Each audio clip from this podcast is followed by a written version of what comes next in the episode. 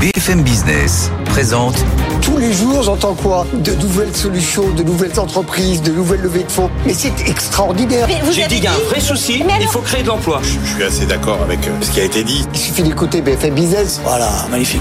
Audrey Tcherkov, Thomas Asportas, Good Evening Business.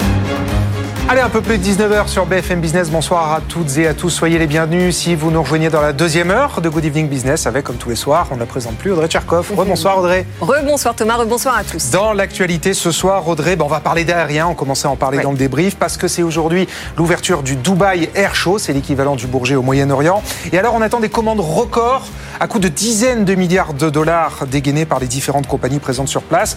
Le secteur est en plein boom malgré la hausse des prix des billets et malgré, bien sûr, les questions climatiques. On va largement en débattre ce soir, Audrey, avec nos experts.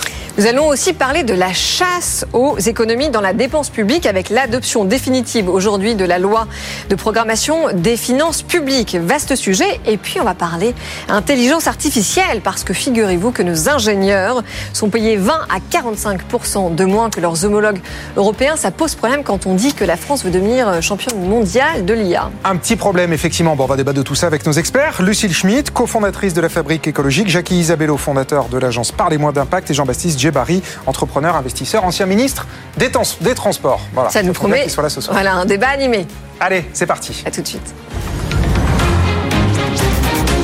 Good Evening Business, le journal.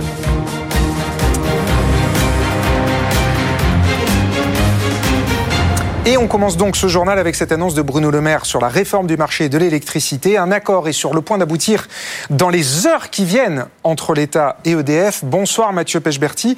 Une réunion présentée comme décisive, effectivement, est à l'agenda du ministre de l'économie demain matin.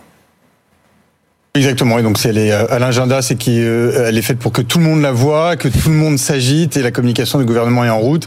Effectivement, entre Luc Raymond, PDG de DEF, Bruno Le Maire, et Agnès Pannier-Runacher, ministre euh, de l'énergie, en tout cas de la transition énergétique, euh, tout semblait à peu près calé en fait depuis maintenant une petite semaine, hein, comme on l'indiquait euh, la semaine dernière, le cadre euh, réglementaire qui va s'appliquer au marché de l'électricité euh, en France à partir du 1er janvier 2026, Ouais. avec la fixation d'un prix de référence, on va dire ça comme ça, une sorte de prix plancher de l'électricité nucléaire autour de 70 euros le mégawattheure, et puis ensuite un prix plafond euh, de 110 euros le mégawattheure, au-delà duquel l'État prélèvera l'ensemble des euh, entre guillemets surprofits que DEF pourrait faire si les prix de marché euh, s'envolaient au-dessus euh, de ce plafond, une manière de récupérer la manne financière que DEF pourrait avoir à gagner dans les années à venir pour la répercuter dans la facture des consommateurs et puis euh, comme je disais ce prix plancher qui semblait un peu trop élevé encore pour certaines parties prenantes de cette négociation notamment notamment pardon euh, les entreprises dites euh, énergivores ou électro-intensives qui consomment énormément d'énergie. Elles souhaitaient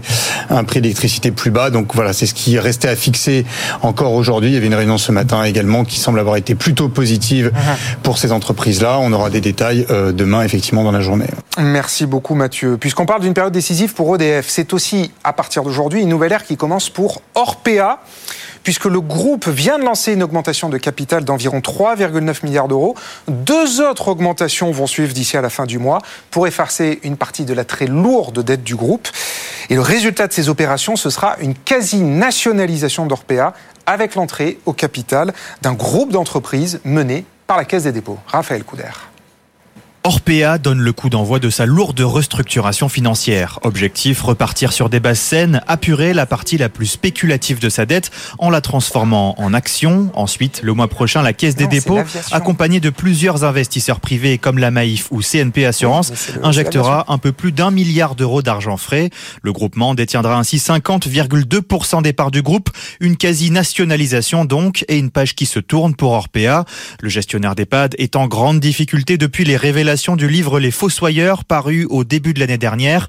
L'ouvrage révélait notamment les pratiques de maltraitance de résidents et des malversations financières. La mise en œuvre de cette restructuration doit permettre au groupe de faire table rase de ce scandale et de retrouver l'équilibre, mais elle entraînera une dilution massive pour les actionnaires actuels. Si ces derniers décident de ne pas participer aux augmentations de capital, ils ne détiendront plus que 0,4% des parts. Raphaël Couder. 19h06, on parle maintenant d'automobile. Et en ce moment, quand on parle d'automobile, enfin en ce moment, dorénavant, quand on parle d'automobile, on parle d'électrique. Bonsoir Sofiane Aklouf. Bonsoir Thomas. Automobile aujourd'hui avec Valeo qui annonce un accord à près de 1 milliard de dollars avec le constructeur indien de SUV Mahindra et Mahindra. Et l'Inde, Sofiane, c'est dorénavant le troisième marché mondial automobile. Oui, il faudra aussi parler d'électrique et d'Inde à, la, à la fois parce que c'est quand même 4 200 000 véhicules vendus l'année dernière. Le pays a même chippé la place du Japon sur le podium. Et ça, c'est l'effet d'un sursaut de l'offre avec la fin des pénuries de semi-conducteurs et d'un rattrapage de la demande. Hein, plus 23% d'immatriculation en plus sur un an. La succursale indienne de Toyota a enregistré ses meilleures ventes depuis 10 ans grâce à son nouveau SUV. Skoda double ses ventes. Je pourrais vous en citer comme ça jusqu'à pas d'heure. D'ailleurs, Renault et Nissan ne s'y trompent pas hein, puisque l'Alliance a annoncé l'investissement de 560 millions d'euros dans le pays pour produire de nouveaux modèles. Et l'Inde qui voit sa croissance bondir de 7%, forcément ça aide les constructeurs. Le tout accompagné d'une politique volontariste du gouvernement qui investit massivement dans les usines auto du pays. Et donc tout le défi, on l'a bien compris, ben justement, c'est de passer à l'électrique. Et là-dessus, visiblement, Valeo a une carte à jouer. Oui, l'équipementier français va fournir un moteur électrique et une boîte de vitesse pour le nouveau SUV Born électrique de Mahindra pour près d'un milliard de dollars. Mahindra qui multiplie hein, les accords. Il y a quelques mois, c'était avec l'allemand Volkswagen pour des composants électriques. Et tous ces partenariats, ils visent à respecter l'engagement de New Delhi, n'immatriculer que des véhicules zéro émission d'ici 2035.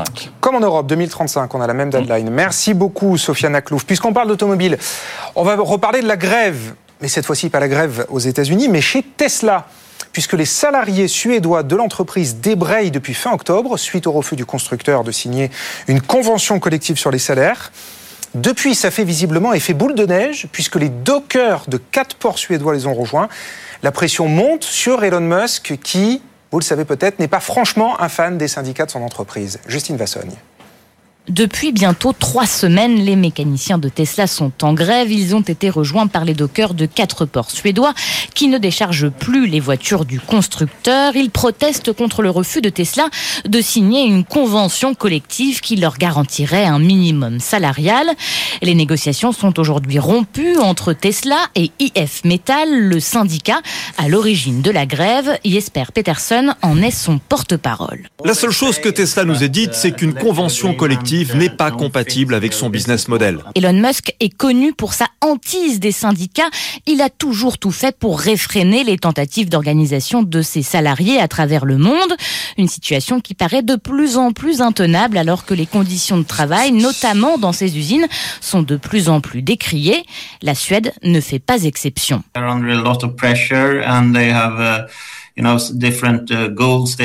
Certains de nos membres nous disent qu'ils subissent beaucoup de pression, ils ont des objectifs à atteindre et s'ils n'y parviennent pas, ils sont moins bien payés. Les salariés de Tesla n'ont pas les mêmes conditions de travail que leurs collègues qui travaillent dans d'autres ateliers de réparation automobile et qui sont couverts par des accords collectifs. Ils n'ont pas les mêmes assurances, les mêmes retraites, ils sont moins bien payés.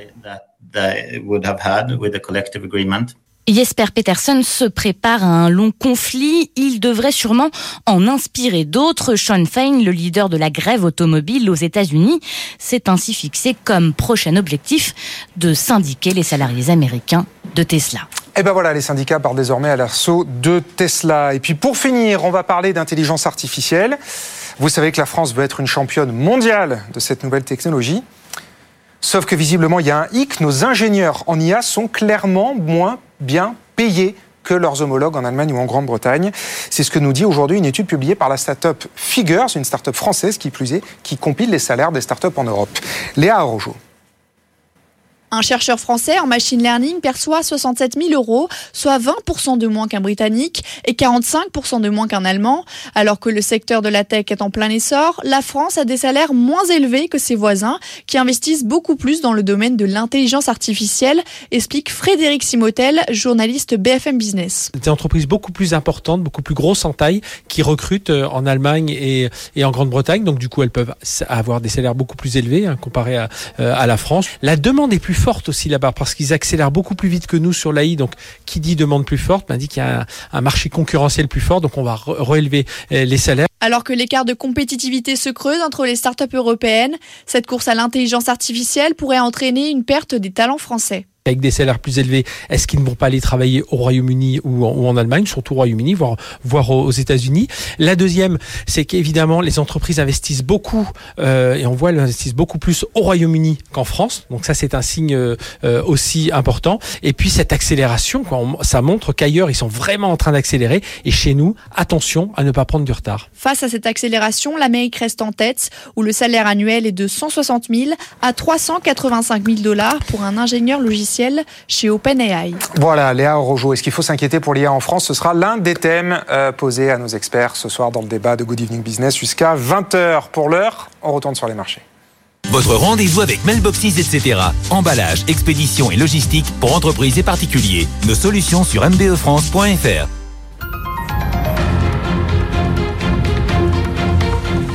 Les marchés, je vous redonne la clôture du CAC 40 ce soir. Et ben on termine la première séance de la semaine dans le vert, plus 0,60% à 7087 points.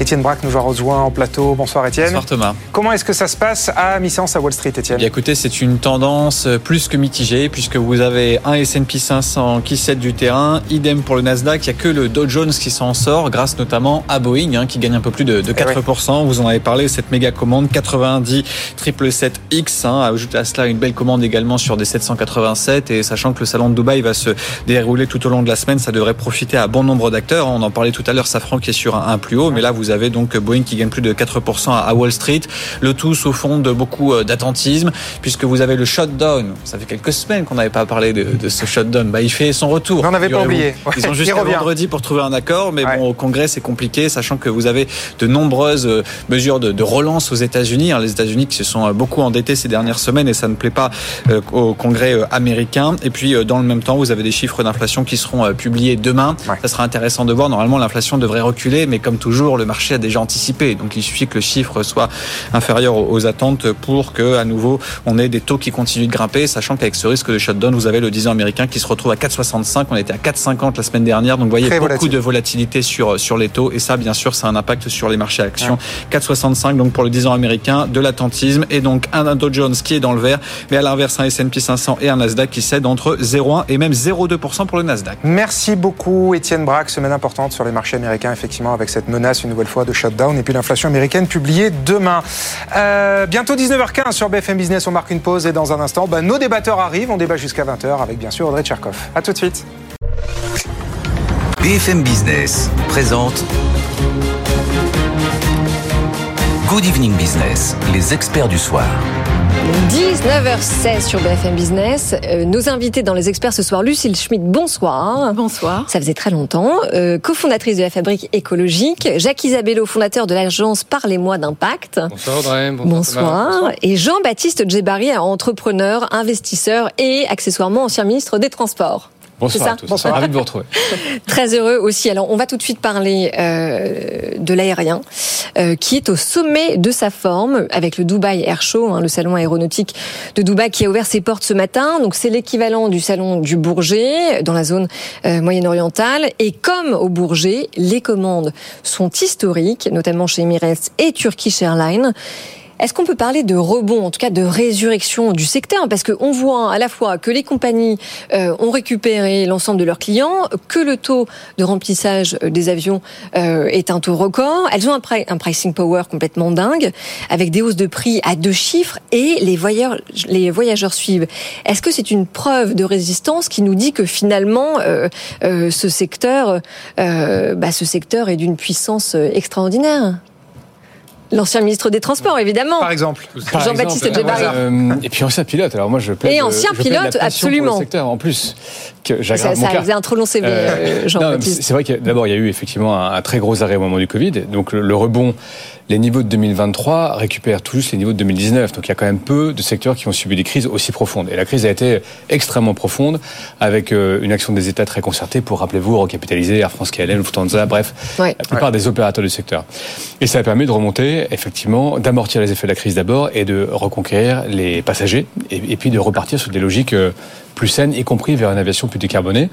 Ce salon, ce que je trouve intéressant, c'est qu'il montre aussi que les zones de croissance ne sont plus totalement les mêmes.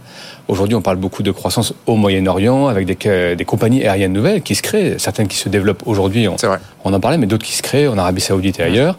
La Turquie Turkish Airlines Turkish Airlines, des, commandes Euh, extraordinaires. Il y a un hub qui fonctionne très bien, des prix pour le coup très attractifs. Ouais. Et puis toute l'Asie du Sud-Est, hors la Chine, qui là aussi constitue euh, probablement pour les prochaines années, euh, dans cette décennie, le principal gisement de croissance des passagers à la fois sur les marchés intérieurs et à l'international. Donc euh, en France, on a souvent un tropisme un peu franco-centré, en pensant que l'aviation est est plutôt euh, sur le chemin de la décroissance euh, qu'autre chose, mais la réalité de la connectivité dans le monde, c'est qu'elle progresse beaucoup. Oui, mais euh, enfin pardon Thomas, mais parce que ce qu'on ce qu'on sait, c'est que pour atteindre les objectifs en termes de neutralité carbone, d'abord avec une première étape en 2030 et ensuite en 2050, ça passe par la, la décarbonisation des avions en eux-mêmes, par des carburants qui sont verts, mais ça passe aussi par moins de consommation. Et en fait, ce qu'on nous annonce, c'est que finalement, on va avoir des, des flottes qui vont être multipliées par deux dans un temps très court, Jackie. Ben, ju- justement, je, pour Jackie positionner un, un peu ailleurs, je pense que c'est un secteur qui euh, euh, souffre d'un problème de, de, de, de narratif. Vous savez, un, un pays, euh, des grandes organisations, euh, des grands secteurs, il faut donner envie, il faut expliquer où on va, euh, il faut être capable. Mais les gens ont envie, ils voyagent comme jamais. Euh, il faut Même être capable de, de, de justifier un peu les, euh, les, les, les difficultés qu'on peut, qu'on peut avoir d'aller à un point A un point B. Aujourd'hui, eh bien, on utilise du carburant, on pollue. Demain, on utilisera peut-être des choses qui seront totalement décarbonées. Il faut continuer d'attirer les talents et il faut donner aux gens euh, eh bien, l'envie de consommer sans forcément euh, de souffrir de cette fameuse maladie du flixcam. Vous savez, ce truc qui avait été créé à l'époque On en de, parlait. de- Alors, de on redonne de la définition. Thunberg, hein, cette peur de, prendre l'avion, la détestation La honte, ouais. de prendre la- de prendre l'avion. Et donc le, le- le secteur aujourd'hui, moi j'en discutais avec des, des professionnels. L'autre fois, il y avait une espèce de salon de du, du de l'aérien à, Bordeaux, et ils disent bien pour attirer les plus jeunes, pour faire la transition vers les nouvelles innovations, il nous manque du narratif. Les jeunes aujourd'hui qui vont travailler dans les compagnies aériennes, qui vont travailler dans ces grands environnements, ils se disent je vais contribuer à la pollution de la planète. Et donc ça c'est dommage parce que cette transition, elle ne peut pas se faire comme parfois on dit ici, arrêtez de casser les pieds de Total. Euh, c'est avec ces grandes entreprises euh, qu'on pourra mobiliser des capitaux. Enfin, pour juste pardon, mais si on leur casse pas les pieds, en même temps, euh, il se passe pas Vous avez grand-chose. plein de gens qui vont verser des saloperies euh, euh, sur le siège de Total à chaque assemblée générale. Enfin, Oui, oui, oui, euh, ce sont des gens qui euh, Ouais. embauchent des centaines de milliers de personnes. Non, mais on a le droit aussi de dire qu'ils ne, font Et pas voyez, assez. Donc, per- le, le narratif pour euh, faire passer ce secteur dans un temps qui n'est pas instantané d'un point A vers un point B, il n'existe pas. Et ça, il faut véritablement le construire parce que regardez ce qui se passe en Extrême-Orient. Euh, Jean-Baptiste Djebari le disait. Au Moyen-Orient, en Extrême-Orient, les gens s'en foutent complètement des valeurs écologiques. Ça ne leur parle pas du tout. Un peu comme les Chinois à l'époque, leur revenu moyen augmente, ils veulent en profiter, ils vont voyager, ils vont faire comme nous. Et donc, vous voyez, cette, notion de narratif, elle est très importante et elle n'existe pas encore aujourd'hui dans, dans cet univers. Jean-Baptiste Djebari, après Lucille Schmitt. Ouais, moi, je rejoins sur le, le narratif. Et, et d'ailleurs, c'est quelque chose qu'on avait identifié assez vite. C'est quand même pas normal qu'avec un secteur industriel. Quand vous dites on, c'est le gouvernement? On, c'était le gouvernement de, de l'époque. Et, et d'une manière générale, euh, le secteur, y compris industriel, qui était, euh, pour le coup, avant le Covid, assis sur des commandes qui étaient extraordinaires, qui faisaient de l'innovation, mais un peu incrémentale. Ouais. On se disait, les moteurs seront toujours plus efficaces, on fait moins 30% par génération de moteurs, et ça suffisait un peu. Le Covid, de ce point de vue-là, euh, a mis une brèche dans, cette, dans ce narratif-là, et on s'est dit qu'on allait aussi organiser la suite de façon plus rapide, les carburants d'aviation durable, un discours peut-être plus tourné vers, vers la sobriété, puis plein d'innovations. Et là où c'est une chance française et européenne extraordinaire, c'est que c'est le seul secteur industriel où la France et l'Europe a une capacité d'influence mondiale. Airbus, Safran, énormément d'écosystèmes de start-up. Le reste du monde, seul, y compris les gros énergéticiens, ne peuvent pas faire cette transition. Sur l'aéronautique, l'industrie aéronautique le peut. Et cette transition, cette Oui. décarbonation, elle peut être réelle, française et européenne. Vous y croyez, Lucille? Moi, ce que j'observe d'abord, c'est que la COP28 a lieu dans 15 jours à Dubaï et que ce qui est intéressant, c'est cette espèce de euh, conflagration, si je puis dire, entre deux événements qui sont lus. Vous parlez de narratifs Diamétralement avec opposés, des ouais. narratifs qui n'ont rien à voir. Et je crois que c'est pas seulement affaire de narratifs, c'est un petit peu comme si on était dans des mondes parallèles. C'est-à-dire que il y a un monde parallèle dans lequel il y a la compétitivité, il y a effectivement l'importance de l'Europe euh, d'une manière extraordinaire dans ce secteur. Et puis dans l'autre monde parallèle, mais qui est un monde qui sans doute va bientôt englober l'ensemble des mondes, il y a la question de la catastrophe climatique. Et il y a d'ailleurs aujourd'hui des interrogations sur le fait de tenir cette COP 28 à Dubaï. Bien sûr. Et par ailleurs le septième producteur d'hydrocarbures au monde. Et qui est présidé cas, par un grand pétrolier. ouais. Oui, et ce qui est important euh, sur l'avion, c'est que en 2015, au moment de la COP 21, l'avion n'était pas, le transport aérien ne faisait pas partie du scope. Euh, Aujourd'hui, c'est un sujet sur lequel effectivement l'Union européenne, la France, qui joue un rôle moteur, euh, décide qu'au fond, cette question de je ne sais pas si on va dire, on va parler de décroissance sur, le, sur ce plateau parce que ça me semble loin de l'univers mental, mais en tout cas, la question. On peut parler tout sur BFM Tout est Business. possible, ouais, ouais. Ça semble loin surtout de la Mais pratique en tout des cas, gens. ce qui est intéressant, Ouais. c'est qu'on voit bien l'enjeu économique, l'enjeu de la transformation de la société, et on voit bien qu'entre le fait de faire la morale et la réalité des comportements, Ouais. il y a un gouffre. Et donc le sujet, et ça a été rappelé, euh, nous on voyage déjà beaucoup, d'autres aspirent à prendre l'avion, et donc le sujet aujourd'hui, qui a d'ailleurs été euh, démontré par le, le sommet africain là de septembre, c'est qu'il y a une réclamation des pays en développement du droit au développement. euh, qui est aussi un droit à la mobilité, hein, c'est ce que vous, ce que vous disiez l'un et l'autre, mais il est à la fois légitime et puis on sait par ailleurs que ce droit au développement ne se passera pas de la même manière que nous qui depuis le 19e siècle avons pollué la planète. Donc le sujet c'est comment est-ce qu'on invente un droit au développement, une mobilité pour les pays du Sud qui soit une mobilité qui fasse place à la question climatique. Oui, parce que ju- juste, attendez, pardon, parce qu'on euh, voyage beaucoup, mais quand on sait que 80% de la population Oui. mondiale n'a jamais pris l'avion, c'est quand même largement réservé à une élite. Mais, mais on- alors c'est vrai, mais on raisonne en plus en- avec la géographie et l'histoire de la France. La vérité, c'est que quand vous allez en Inde, en Indonésie, au Moyen-Orient ou ailleurs, le train à grande vitesse n'existe pas. Oui. Il n'existera Oui, pas oui. pour des distances comme ça. à fait, oui. Même aux États-Unis, vous voyez l'état des infrastructures américaines. Donc on plaque toujours un, un mode de fonctionnement ex- extraordinairement mature par rapport à une industrie chez nous qui a commencé il y a 100 ans et une géographie qui a été tue, qui est comme elle est. Mais ce mode de réflexion, il est inadapté à ce que connaît à la fois le secteur et à ce que connaît la dynamique démographique et géographique de- du développement du secteur. Je ne sais Ouais. pas si on a le temps de, réintervenir, mais moi, Oui, ce qui me sûr. semble important, Il nous reste que- 5 minutes pour parler d'aviation. Ce qui me semble très important, c'est qu'il y a à la fois l'aspiration à voyager pour les loisirs, il y a la question économique, euh, euh, il y a le fait qu'on ne va pas euh, non plus se mettre à faire une dictature verte à l'échelle mondiale, ça c'est impossible. Mais donc toute la question, c'est aussi la responsabilisation. Certains disent au fond, il faudrait mettre euh, que chacun ait une sorte de quota, mais sous forme d'incitation. Je ne voyage pas. Ah, bah ça, c'est ce que disait Jean-Marc Jancovici. Voilà. Je, je ne prends pas Les autant l'avion que Voilà. je, je ne prends pas autant l'avion que ce que je faisais il y a encore 20 ans. Euh, il ne s'agit pas d'interdire de prendre l'avion, mais la question de mesurer à chaque fois combien ça coûte à la planète et en quoi est-ce qu'on pourrait éventuellement envisager une alternative, c'est essentiel. Et puis par rapport à ce que vous disiez, euh, Jean-Baptiste Gébary, effectivement, il n'y a pas de TGV, euh, très peu. Il y a, il y a- mais il y a des trains qui sont d'ailleurs pas GV, hein, euh, effectivement en Inde, il y en a pas mal.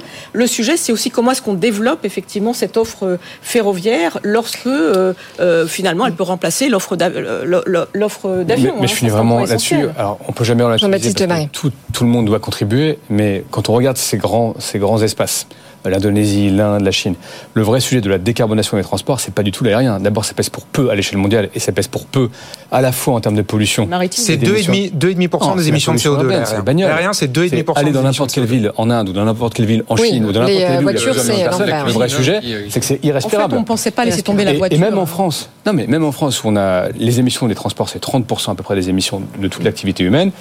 Parmi ces émissions de transport, 50% c'est la bagnole particulière. Oui, je 40% c'est grosso modo les camionnettes et les camions. Donc si on raisonne impact hors de grandeur et un peu comme Jean Covici le fait de ce point de vue-là à juste raison, c'est ça qu'on veut décarboner en premier. Oui, que- comment, on, en- Isabello. comment on en fait une force, vous voyez Euh, les, les Américains arrivent à vendre leur modèle, l'American Way of Life, euh, le fait que euh, vous arrivez, vous traversez l'Atlantique en paquebot, vous avez votre chance de devenir demain Elon Musk euh, aux États-Unis. On n'arrête pas de dire ici, ah mais euh, en Europe, euh, on a les contraintes écologiques les plus dures du monde. Voilà, on, on devrait en faire une force pour pouvoir l'imposer demain. Bah, on est en train d'essayer d'en faire une force avec de la taxe carbone aux frontières. de modèles de financement, d'entreprises qui seraient des leaders de filière et qui emmèneraient les autres entreprises vers de la décarbonation, mais aussi vers cette transition. Ce modèle, on est les plus forts en écologie. On sait que quand même, c'est grâce à l'écologie demain qu'on aura des euh, antépénultiens euh, euh, petits enfants, même si le, le- le terme n'est pas du tout adapté dans, dans- dans ce sens-là. Oui. Et on n'arrive pas à en faire un secteur qui serait l'équivalent de ce qu'ont fait les Américains dans les nouvelles technologies. Pourtant, c'est un projet formidable. Non, mais je suis d'accord avec vous sur le fait que c'est le marché du siècle. Maintenant, j'ai une question, alors peut-être pas- pour le, pour pilote d'avion Les gens sur le plateau. comme des contraintes. Non, mais je suis d'accord avec vous. Mais maintenant, aujourd'hui, lorsqu'on euh, parle de l'avion électrique ou de l'hydrogène comme la panacée, on en est où exactement? Parce qu'on se rend compte notamment sur l'électrique qu'il y a un problème de masse de batterie qui fait notamment que par exemple toute la stratégie EasyJet qui était basée là-dessus, sa stratégie de décarbonation, finalement ils ont fait un revirement à 100%. Bon, d'abord les avions électriques ça existe. Moi j'ai volé sur un avion électrique il y a encore deux mois, donc on peut voler en sécurité dans un petit avion électrique Voilà, c'est ça, qui fait de la formation. Alors, c'est ça. abstrait, mais qui fait de la Mais formation. sur, sur une du- durée très courte. Sur un peu plus d'une heure de vol, mais par exemple une heure de vol, ça fait toute la formation des pilotes en formation initiale, ça fait éventuellement les vols de loisirs, ça fait aucun bruit, ça résout quelques sujets de pollution et de nuisance sonore pour la F1, donc c'est pas tout à fait nul. Sur la façon dont ça va s'organiser, euh, la réalité c'est effec- effectivement les technologies vont être différentes. On va d'abord sur les systèmes de propulsion avoir un peu d'avions électriques pour les petits avions, des avions hybrides, et il y a beaucoup beaucoup d'espoir sur les avions hybrides pour Mm. l'aviation d'affaires ou le petit avion régional, et puis plus tard des avions à hydrogène, ce qui suppose quand même non seulement de développer les systèmes, mais aussi de pouvoir produire beaucoup d'hydrogène décarboné. À côté de ça, le court terme, ce sont les carburants de synthèse, enfin les carburants en tout cas euh, alternatifs. Donc Ouais. c'est extrêmement concret. Hein. Ouais. Alors ça c'est les SAF, mais derrière la SAF, c'est euh, on utilise des huiles de cuisson usagées pour faire des carburants. On prend des, de la paille, du bois, des déchets agricoles et forestiers pour faire des carburants. Et Ouais. demain, on prend de l'hydrogène qu'on combine avec du CO2 pour faire du carburant. Ça c'est extrêmement concret, c'est très industriel. Il y a beaucoup d'emplois qualifiés en France et ailleurs, et c'est concret. Et derrière, il y a des choses qu'on fait qu'on devrait faire plus facilement, je finis là-dessus, optimiser, avoir un vrai ciel unique européen, optimiser les trajectoires. Tout ça, c'est maintenant un sujet d'exécution, d'investissement. Mais c'est possible. Lucille Schmitt, vous avez l'air dubitative. Oui, rapidement. Oui, c'était, je suis pas dubitative, mais j'observe qu'il y a un discours qui est un discours économique, un discours de l'offre, qui est un discours puissant, mais que moi je peux pas me satisfaire d'un discours qui laisse de côté la question du consommateur, la question de la responsabilisation, la question de dire combien ça coûte à la planète de prendre l'avion. Pour moi, euh, c'est pas euh, le sujet n'est pas seulement celui du narratif d'une puissance verte européenne. Certes, il y a une puissance verte européenne économique importante, mais ça repose aussi sur la responsabilisation citoyenne. L'Union européenne a besoin d'être aussi une démocratie verte. C'est narratif, Euh, ça. mais je ne sais pas si c'est un narratif. Non, vous, parlez de non. question d'éducation aussi. mais Je euh, parle une parle question d'éveil des consciences et de justice sociale. euh, Pour moi, c'est pas seulement du narratif. Bon. Je- je- la réalité, non, non, non, mais c'est bien, tout le monde s'est auto-censuré parce que vous êtes très sage, c'est 19h30. Effectivement, 19h30, c'est l'heure du rappel des titres. Allez, je vous redonne les principaux titres de la BFM Business présente Good Evening Business, les experts du soir. 19h35 sur BFM Business, on parle maintenant de la chasse aux économies dans la dépense publique euh, qui est officiellement lancée pour 2025 avec Lucille Schmitt, Jacques Isabello et Jean-Baptiste Djebari. Donc je rappelle qu'il va falloir trouver 12 milliards d'euros d'économies structurelles l'an prochain. En tout cas, c'est ce que dit la loi de programmation des finances publiques qui vient d'être adoptée cet après-midi par un NIM 49.3. Ces 12 milliards d'euros, on y croit? On n'y croit pas Lucille Je ne sais pas si c'est ça, surtout la bonne manière de voir le budget. On sait que ce budget euh, pour 2024, c'est une sorte de budget de transition. En fait, Euh, euh, on sait qu'il faut sortir du quoi qu'il en coûte, mais on sait aussi que la croissance est très très très atone. Même si la France s'en sort plutôt mieux que euh, que l'Italie, que la Grande-Bretagne, que l'Allemagne, etc. Donc on est dans une situation où en fait ce budget, on a du mal à voir les lignes forces et au fond euh, l'objectif qu'il poursuit. On sait aussi que Bruno Le Maire euh, cherche à faire des économies. On sait que là-dessus, euh, il a un petit peu tensé, d'ailleurs, si je puis employer cette expression, la première ministre, en disant qu'au fond, elle avait fait trop de cadeaux à l'opposition. Hum. Donc on est dans cette situation. Ça, c'était dans le projet de loi de finances de fin de gestion de cette année. Oui, exactement. Et, et les donc, indemnités carburant, un et, petit et- peu et on sait aussi qu'un certain nombre d'économistes disent au fond rechercher des économies alors que la croissance euh, est faible.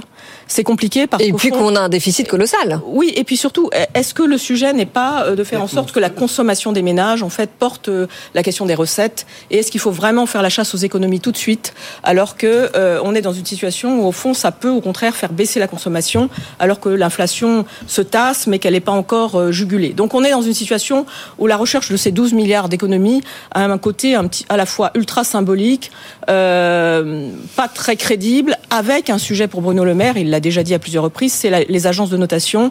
Est-ce que est-ce qu'il va y avoir une dégradation de la dot de la France? On sait qu'on attend euh, Dans euh, trois semaines, pendant la notation semaines, de Standard euh, Poor's. décembre. euh, Donc on, est dans importante, hein. une situation où moi je dirais, euh, il ne peut pas, le ministre de l'économie ne peut pas dire qu'il cherche pas à faire des économies. Euh, c'est sa situation institutionnelle, mais 12 milliards par rapport au déficit, euh, ça semble euh, faible. Et puis par ailleurs, euh, on a cette bah oui, mais- situation.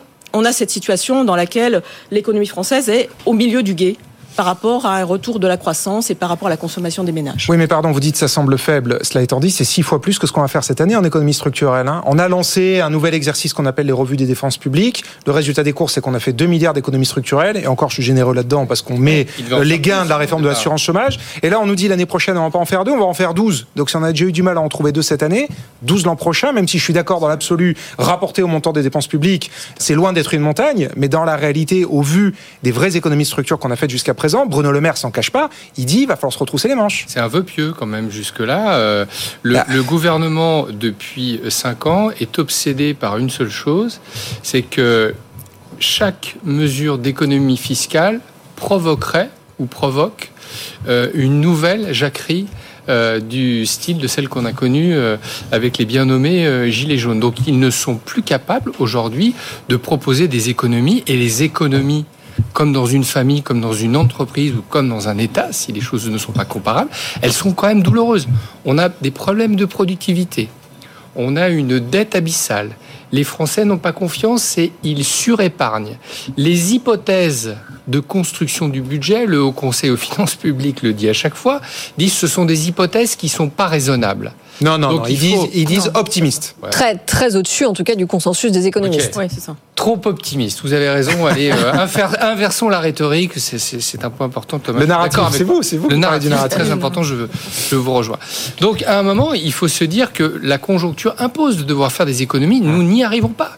Et les économies, c'est difficile. Et il faut dire aux gens, parce que les mesures qui ont été proposées par le gouvernement au moment du quoi qu'il en coûte, elles étaient courageuses. Elles nous ont euh, coûté beaucoup d'argent. Elles ont évité à, à énormément d'entreprises de s'effondrer du jour au lendemain. Oui, on étale aujourd'hui les chiffres d'Altares, montre bien que les faillites augmentent, mais que ça s'étale un peu dans le temps, donc ça fracture pas euh, l'économie. Madame Schmidt disait que notre économie allait pas super bien. Voilà, il faut faire ces économies-là, il faut les vendre. Les gens râleront, mais il faut les faire. Et nous n'y arrivons pas. On a plus de 3 000 milliards de dettes. À chaque fois, on le dit ici, et nous n'arrivons pas. Un peu plus de 110% du Ceci dit, ceci les dit, augmentent. Oui, oui, absolument. Voilà, mais je vais pas en non, rajouter. non, on parce qu'on connaît la conjoncture.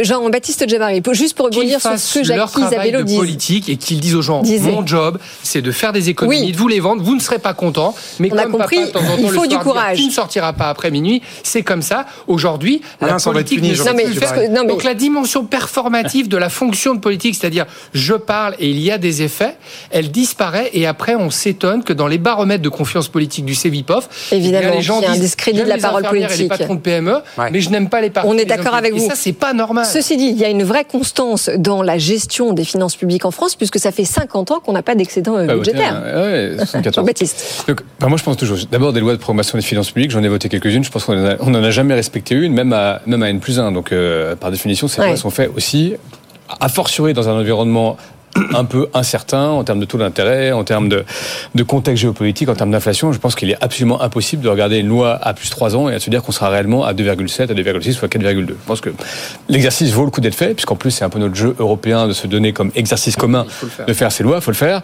Ça peut rassurer un peu les marchés à court terme, mais la réalité tangible économique, quelques années plus tard, de la loi qui a été votée trois ans avant, honnêtement, euh, on pourrait euh, tout s'y référer. Donc vous dites que même celle-là qui acte le fait qu'on va être les derniers en Europe à revenir sous les 3%, même celle-là, en vérité, pas grand monde y accorde du crédit. Thomas, de toutes les lois qui ont été votées pendant les 15 dernières années, et regardons, à part dans des moments où, effectivement, la stagflation faisait, rendait, en fait, en quelque sorte, un peu prédictif euh, l'environnement économique, je pense que ça ne marche plus du tout maintenant. A fortiori, encore moins avec des conflits un peu partout, proches de chez nous, etc. Euh, deuxièmement, je pense qu'on a un problème systémique pour le coup. Euh, c'est qu'on a un modèle social qu'on ne sait plus se payer. On a une économie qui est très largement encore supportée par la consommation et pas par la production, notre capacité à exporter, etc. Enfin, je veux dire, 55% du PIB français, c'est de la consommation. Donc, tant qu'on fait cette course que de payer des Français pour qu'ils puissent continuer à dépenser alors qu'ils épargnent, je pense qu'on a un vrai sujet euh, un peu systémique. Et puis, le, je partage complètement ce que disait euh, pour le coup Jackie sur un peu l'aspect cognitif. Et il n'y a pas du tout chez les Français à ce stade de menace ou, de penser que cette fragilité de la France, elle est existentielle pour eux-mêmes. Tant Mais non, mais oui, mais en même temps, pour pourquoi. Jean-Baptiste? Parce qu'ils sont simplement omni- omnibulés par leur pouvoir d'achat. parce et- que le parce sujet, c'est la fin du mois. Et parce qu'on oui, Donc la dette vrai. publique, évidemment, ça passe en second plan. mais rappelez-vous qu'en 2020, donc au moment du Covid, ces mesures courageuses ont aussi un peu accrédité, et moi j'étais complètement évidemment en faveur, pas, construction, j'étais au gouvernement à ce moment-là, mais euh, ça a aussi un peu accrédité que l'argent était magique, que quand on voulait, on pouvait. Hmm. Le nombre de débats que j'ai eu avec des gens qui disent, mais en fait, finalement, vous avez généré 300 milliards d'euros à cette époque-là, donc c'est possible et on peut continuer à vivre dans ce modèle-là, alors que c'est évidemment pas possible, mais comme d'habitude en politique, on sera toujours surpris des effets qu'on avait nous-mêmes anticipés. Donc il y aura un effet de sidération le jour où on aura un environnement des taux qui va beaucoup monter, qui va obliger. Ah bah c'est le à cas. faire- Ça y est, hein. Mais oui, c'est déjà hein. monté, mais c'est pas monté à un niveau où c'est absolument insoutenable.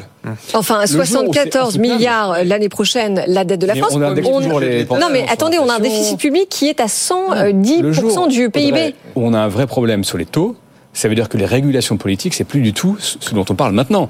C'est de dire aux Français, bah, vos pensions, c'est moins 10%, moins 15%. C'est- On parle de ça. Euh, on n'y est pas du tout. On repousse toujours cette échéance-là parce qu'on pense toujours en politique que ça ne peut pas arriver.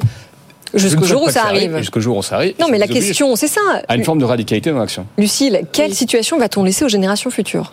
Il y a cette question des générations futures, mais surtout là, on raisonne par rapport à un, projet de budget du gouvernement. Je rappelle qu'il y a encore deux mois avant que la NUP ne soit en voie d'explosion, Valérie Rabault, qui a été euh, euh, qui a été rapporteur général du budget, qui aussi- aujourd'hui est vice-présidente de l'Assemblée nationale, disait que euh, l'opposition allait abo- élaborer un contre-budget et disait qu'au fond, il fallait raisonner selon d'autres hypothèses. Par exemple, la question des recettes, la question de la fiscalité, la question d'avoir une fiscalité plus juste lorsqu'on est de gauche. Et euh, comme il y a eu implosion, il n'y a pas de contre-budget. Moi, je voulais insister sur un point, c'est qu'au fond, cette discussion budgétaire, en vous écoutant, on voit qu'elle reste un sujet qui n'est pas un sujet suffisamment démocratique et citoyen. Justement parce que l'opposition ne joue pas suffisamment son rôle, parce qu'on a l'accumulation des 49.3, même si la Première ministre essaye d'éviter d'en avoir autant que ce qui aurait pu être. Mais enfin, ça donne cette Voilà, c'est impression- raté, oui. Voilà, c'est raté. Et il y a un vrai sujet sur la façon dont les Français, lorsque vous disiez au fond les Français, il faut les habituer à comprendre qu'il faut faire des économies, faut peut-être leur expliquer aussi les grandes masses, les choix politiques qui sont euh, qui sont les nôtres, etc. Et ça, on voit que c'est une discussion qui passe au-dessus de la tête de la grande majorité des Français. Et donc ça, c'est un vrai sujet. C'est-à-dire que le sujet n'est pas seulement de se serrer la ceinture, c'est de comprendre pourquoi il faut serrer la ceinture, Hum. pourquoi l'Union européenne, au fond, euh, y- y- y- continue à avoir cette règle de 3% qui Lorsqu'il s'agit d'investir, par exemple, puisqu'on parlait du vert, lorsqu'il s'agit d'investir, ne différencie pas entre des investissements qui préparent les générations futures et des investissements qui ne servent à rien qu'à maintenir les fossiles. Donc il y a un vrai sujet sur expliquer aux gens, prendre des règles qui soient adéquates par rapport à- à- à- au nouveau monde qui vient. Et ça, c'est raté cette année. C'est clair que c'est l'accumulation du 49.3. On, on savait ce que c'était que le 49.3 à cause des, euh, de, de la réforme des retraites. On avait compris ce que c'était. Donc on a retenu que c'était une manière, au fond, de ne pas discuter et d'expliquer que le budget n'a pas été discuté et que par ailleurs, personne ne sait vraiment ce qu'il recouvre. Et lorsque Bruno Le Maire, qui est un, quelqu'un qui est un bon ministre de l'économie, dit au fond, je vais faire 12 milliards d'euros d'économie, tout le monde se dit, bah, c'est un chiffre en l'air, on ne sait pas très bien sur quoi il, re- il repose. Et on se dit, exactement comme vient de le dire Jean-Baptiste Gébari, au fond, on ne sait pas très bien si ça va arriver. Oui, et puis la revue des dépenses publiques dont on a parlé et débattu ensemble, Jackie, tant promise par Bruno Le Maire en début d'année, où est-ce qu'on en est? Quand, on- quand est-ce qu'on passe des incantations aux actes concrets? Parce que là, pour le moment, dans le budget, il n'y a rien. de, de dire que qu'il n'y a pas de discussion, c'est pas vrai. Alors moi déjà, je, je voudrais une, une chose et je me bats contre ça. Il faut arrêter avec cette histoire de 49.3. Pardon, ma- Madame. Ah bon. Bah moi je crois Le pas. Le dire à 49.3, c'est dans Elisabeth. la Bah, c'est un- sujet démocratique quand même, Le contre 49.3, ça s'appelle la motion de censure. Quand euh, le gouvernement a voulu ponctionner dans les retraites complémentaires, vous avez vu ce qui s'est passé? Marine Le Pen a fait une tribune dans le Figaro et tous les partis ont dit on se bagarre sur plein de sujets, mais cet amendement passe, le gouvernement saute. Donc, le contre-pouvoir de la motion de censure, il existe. Je pense que décrédibiliser C'est une arme nucléaire. Je ne suis pas d'accord avec vous. Politique français, c'est dire que le 49 fois c'est antidémocratique. Le 49.3 n'est pas antidémocratique. Il possède. Oui, mais quand on de- l'utilise une fois, deux fois, dix fois peut-être, mais on en est au... Audrey, on ne fait pas plaisir à la démocratie quand on explique tous les quatre matins et qu'on s'auto-persuade que le 49.3 est un outil dictatorial. Ça n'est absolument Non, mais pas dire, vrai. dire que la cinquième puissance au monde a besoin d'un budget, je suis d'accord avec vous. Maintenant, ce que dit Lucine, c'est que cette colère à bas bruit qui passe euh, justement dans la rue euh, et qui, et, et qui Mais commence à son nom, elle va terminer dans, 49.3. dans Il les urnes. Patrick Drahi, si jamais ces comptes ne sont pas certifiés par les commissaires aux comptes, il peut avoir le procureur de la République qui lui envoie deux mecs avec des brassards et qui viennent le chercher. À un moment, l'argent, c'est un sujet sérieux quand on a des investisseurs et les investisseurs de l'État français, ce sont les citoyens. Eh bien, il faut avoir un budget et à un moment, sur un sujet, on s'est donné un outil dans une discussion qui est encadrée et qui passe par un 49.3, mais qui donne aussi des contre-pouvoirs au Parlement. La démocratie, c'est des pouvoirs et ce sont des contre-pouvoirs. Que le Parlement vote une motion de censure et instantanément, il peut faire chuter le gouvernement. Voilà. Je voudrais juste dire ça. Et après, par rapport aux générations futures, on peut pas dire dans le domaine de l'écologie, faut penser aux générations futures. L'argent, c'est très important. 75 milliards pour faire des ingénieurs qui vont développer des projets dans le domaine de l'intelligence artificielle. On va ça en parler juste après. par des 75 milliards dans le domaine de l'éducation pour former les profs. Vous avez deux réponses qui vous attendent de la part de Jean-Baptiste et de technologies Lucie. évoluent tellement vite que les profs ne peuvent plus suivre. Et donc, si les profs ne peuvent pas suivre, eh bien, ça va être difficile d'avoir des, des ingénieurs performants pour créer des entreprises derrière. Donc, euh, cet argent-là, on en a besoin et c'est le boulot du politique d'expliquer qu'il faut faire des économies et qu'il se prenne des tomates. C'est son job. Comme papa à la maison quand il dit. Bah justement, on donne la parole à un ancien tard. politique. Non, Jean-Baptiste. mais moi, je suis pas en désaccord avec ce que j'ai entendu euh, à la fois de Lucille et et de, et de notre collègue. Jacques Isabello. Jackie. Euh, moi, je pense qu'il y, a- il y a un sujet démocratique, il y a un, il y a un affaiblissement démocratique du fait d'utiliser de façon trop récurrente euh, des outils qui sont certes constitutionnels mais qui ne participent pas du renforcement du sentiment démocratique, de l'adhésion démocratique. Et à la fin, les démocraties nécessitent l'adhésion. Donc, de ce point de vue-là, le fait de, de réitérer un mécanisme certes légal et constitutionnel, ça ne paraît pas souhaitable sur un temps très long. Non, mais c'est parce que le je pense budget veut aussi mais qu'on ait plein de le passages à l'Assemblée. C'est le aussi, voilà. quoi. Ouais, mais C'est pas juste une fois. C'est bien qu'il y a sûr. Non, mais le sujet, c'est Mais ce qu'il y a dans, le budget. les Motion 12 à discuter le budget. C'est pas là-dessus en fait que je voulais rebondir. Le, le sujet, c'est la faiblesse du débat politique à l'occasion d'un acte politique qui est le vote du budget. C'est ça le drame, et notamment le drame des partis modérés. C'est qu'en fait, la proposition des partis dits maintenant d'extrême droite et d'extrême gauche, on la comprend assez bien. Moi, je la trouve assez irrationnelle et assez peu souhaitable pour le pays. Mais finalement, l'affaiblissement démocratique, la faiblesse des partis politiques rend un peu inaudible le débat politique autour de l'acte fondamental qui est le vote du budget. Et pour moi, c'est ça le grand défaut. Ouais. C'est pas la façon dont on le vote. C'est que sur les modèles, on a parlé avant de ce que vous voulez dire, la dette, l'économie, la structuration, ce qu'on souhaitait pour le pays. Et, et en fait, fondamentalement, à l'occasion, une fois par an, du vote de ce budget, on n'a pas trop compris où doit, où va ce pays. D'une manière générale, depuis Parce 40 qu'il n'y a pas de cap. parce que mais, mais je, je renvoie ça aussi. C'est pas que c'est pas que le cap, pas que le programme électoral, pas qu'une élection présidentielle. C'est le, le- le déficit, la faiblesse du débat politique. Ça renvoie au personnel politique, ça renvoie à l'affaiblissement des partis politiques Et modérés, de la culture etc. économique, Jean-Baptiste Dubary. Et de la culture De la économique. culture Mais je économique. Mais c'est bien pour ça qu'il faut Phelps, écouter BFM Business. grand économiste et qui a été prix Nobel d'économie, il a calculé que chaque année, en France, on perd 26 milliards 26 milliards par manque de culture économique. Vous le savez, dans vos professions. Je Ah bah voilà, on a trouvé des noms, on va pas les citer. Audrey. Il y a Rendre quand 26 même- milliards d'euros à Il y a quand même l'économie. des journalistes qui, pendant 20 ans, ont forcé qu'on n'enseigne pas l'économie dans certaines écoles de journalisme.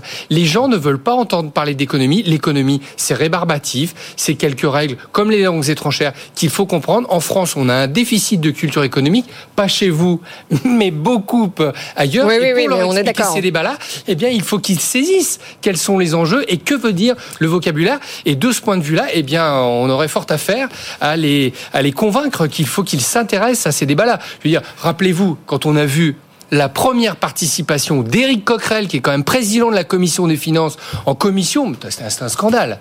Alors peut-être que vous allez euh, mettre Lucille d'accord avec vous sur ce point. par euh, deux, deux, deux hauts fonctionnaires du Sénat qui lui disaient tu dis ça, tu dis ça, tu dis ça. Il connaissait absolument rien. Enfin, vous voyez, c'est. euh, Bon, il nous reste 5 bonnes Oui. minutes pour aborder le dernier sujet vous de permettez, ce débat. Alors allez-y, alors vraiment oui, en demandez la 30 parole. secondes parce qu'on veut parler un peu Euh, d'IA Moi, je pense qu'il faut s'entendre sur le terme démocratie. C'est peut-être un peu beaucoup pour BFM Business, mais on va se le dire. La vie démocratique, c'est pas le 49-3. La vie démocratique, c'est la possibilité pour tous les citoyens d'entendre sur des questions complexes ceux qu'ils ont élus, ceux qu'ils ont désignés, euh, ceux auxquels ils croient, leur expliquer un petit peu de quoi ils retournent. Donc, c'est pas en faisant euh, de la confiscation euh, des débats, en n'ayant pas ces débats. Alors, le sujet n'est pas seulement que les journalistes n'aient pas de culture économique, c'est surtout qu'aujourd'hui, on fait euh, des discussions euh, en commission des finances, là où il n'y a pas justement la possibilité d'avoir des débats, et que ensuite on fait du 49.3 et que du coup personne ne comprend exactement quelles sont les hypothèses budgétaires. Et c'est regrettable que dans notre pays, l'opposition ne joue pas suffisamment son rôle parce que un budget, c'est un projet de société. Un budget, c'est pas un acte technique, et c'est pas seulement euh, une question de dette, etc. C'est organiser le futur du projet de société français. Absolument, vous avez eu raison le de le préciser. est passé. Allez, on prend 5 petites minutes pour parler d'intelligence artificielle. Rassurez-vous, on va évidemment beaucoup en parler aussi dans Tech Co à partir de 20h. Mais on commence à chauffer la salle ce soir dans Good Evening Business parce qu'on a eu cette étude très intéressante publiée dans la matinée par une start-up française qui s'appelle Figures. Son job, c'est d'agréger les salaires dans les start-up européennes. Et ils se sont rendus compte de quoi? Que euh, nos experts en IA, nos ingénieurs en IA sont payés 20 à 45% moins cher, moins bien payés que leurs homologues en Grande-Bretagne et en Allemagne. Et pour boucler tout ça, euh, ben, la France nous dit, enfin le gouvernement nous dit qu'on veut être la référence mondiale de l'IA. Donc est-ce qu'il y a pas alors, quand c'est une femme, est-ce que c'est pire, Thomas? non, c'est non genré cette étude. Et on va, on va en. Isabello. Je vais continuer. Elle m'en excusera parce qu'on est, on a, on a un espèce de jeu de rôle. Elle m'en excusera, Madame Schmitt. 75 milliards, vous les filez à BPI France? 75 milliards. On fait des fonds, on fait des fonds de fonds. On lève énormément d'argent. On crée des entreprises qui sont hyper capitalisées. Jean-Baptiste Djebari, entrepreneur, a accompagné une, une, une start-up française qui, d'un point de vue capitalistique, eh ben, aurait mérité peut-être d'avoir les reins un petit peu plus, un petit peu plus solides. Qu'est-ce qu'elles vont faire, ces entreprises-là? Eh bien, elles vont recruter des gens en les payant beaucoup mieux et elles vont faire venir les meilleurs parce que, quoi qu'on en pense, malheureusement, la loi du marché, hein, elle s'installe euh, un petit peu partout et chez nous et chez nous aussi. Vous voyez des mesures concrètes de cet argent du budget dont on pourrait se servir. Si on n'avait pas 3 000 milliards de dettes, eh bien, on pourrait faire comme les Suisses, comme les Allemands, investir un peu plus, payer un peu plus les profs, payer un peu plus les ingénieurs, et donc on attirera les talents et on aura des entreprises un peu plus performantes qui accéléreront la transition énergétique et qui feront de ce projet européen un projet européen qui aura des incidences business, éducatives et sur notre modèle social comme on veut nous, parce que notre modèle social, on ne veut pas y toucher. Maintenant, il faut le financer. Jean-Baptiste Djebari. Ouais, alors je crois, mais il y a trois remarques qui me viennent un peu à l'esprit. D'abord, euh, c'est une bonne nouvelle que l'élite française sort toujours, ou en tout cas les structures d'excellence françaises sortent toujours des bons chercheurs, des bons entrepreneurs qui nous sont voulus par le monde entier et qu'on arrive. Mais qu'on nous pique, justement, chez nous. parce qu'on La les bonne paye nouvelle, moins. C'est quand même que sur les sujets notamment d'IA, on voit qu'on arrive à mobiliser du capital. C'est le cas de Mistral récemment, avec Oui. Tout à fait, ouais. levé très rapide de plus de 100 millions d'euros, et d'autres. Euh, la mauvaise nouvelle, c'est que de toute façon, en France, on paye mal nos élites. Euh, Ouais. Nos élites euh, culturelles, nos élites scientifiques, nos élites politiques. Les élus, euh, Les élus, enfin, donc, donc on, on paye mal nos élites.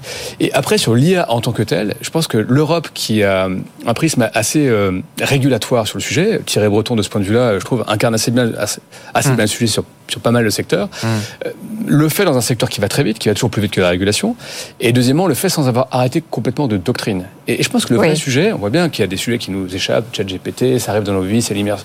Euh, C'est c'est- effectivement, c'est arrivé très rapide et on le subit. Il y a des sujets sur lesquels on peut, euh, notamment industriels, sur lesquels on peut organiser de façon beaucoup plus cohérente et, à mon avis, beaucoup plus simple et saine euh, la place de l'homme, de la machine, l'augmentation de l'être humain par la machine, par l'IA, etc.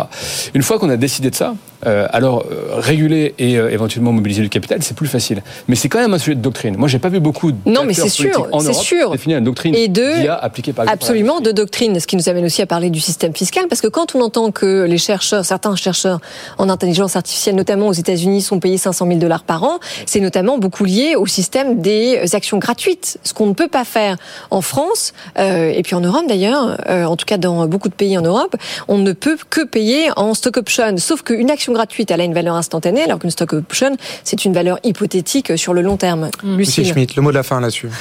Moi, il me semble qu'il y a toute une discussion sur innover, réguler. Il y a une discussion sur l'argent et l'open source aussi. Donc, il y a une question sur comment est-ce qu'on fait en sorte, dans un secteur d'avenir, euh, d'être les meilleurs. Et la question, c'est est-ce que l'argent est le seul mode, euh, l'argent euh, à titre individuel, les salaires, est-ce que c'est la seule manière de faire en sorte que l'Europe, au fond, soit meilleure que les États-Unis? Parce que c'est ça notre question. Euh, le sujet, c'est aussi la mobilisation de l'investissement collectif, la façon dont l'État travaille avec les acteurs euh, privés, et comment est-ce que euh, nos salariés, nos ingénieurs euh, et, et, et- et tous ceux, au fond, qui sont en mesure de développer l'IA, peuvent éventuellement aller aux États-Unis, revenir en Europe, se sentir fiers de cette puissance. Là, je rejoins ce que vous disiez sur le récit, le narratif. Il Ah, faut ben voilà, Jackie. Non, il faut Et développer cette question du narratif. Voilà. Et Parfait. savoir que sur le plan Vous avez le de salarial, de la télé, la radio. Mais on a terminé en 19h30, beauté. D'arrêter tout seul et là vous bouclez la boucle sur du le débat. plan salarial, Bravo. on sera jamais, on sera jamais mieux disant par rapport aux. États-Unis. Bon, on a d'autres arguments à faire valoir. Merci, merci à tous les trois, Jackie Isabello, Lucie Schmidt, Jean-Baptiste Djebari, d'avoir débattu avec nous. Et merci à vous, Audrey. Mais merci à vous, Thomas. La mauvaise nouvelle, c'est qu'en effet, c'est terminé. Toutes les bonnes choses ont une fin. La bonne nouvelle, en revanche, c'est que le débat est à retrouver. Ça s'affiche sur vos écrans avec le QR code. Sinon, c'est bfmbusiness.com. Et l'autre bonne nouvelle, c'est qu'on se retrouve demain soir. Absolument, en direct, 18h-20h. Et la troisième bonne nouvelle, Audrey, c'est que Tech Co Voilà. arrive en direct à 20h pour débattre de l'actu de la tech et donc notamment d'IA. En direct jusqu'à 22h avec François Sorel. Très bonne soirée et à demain. Bonne soirée. Good Evening Business. Actu, experts, débat et interview des grands acteurs de l'économie.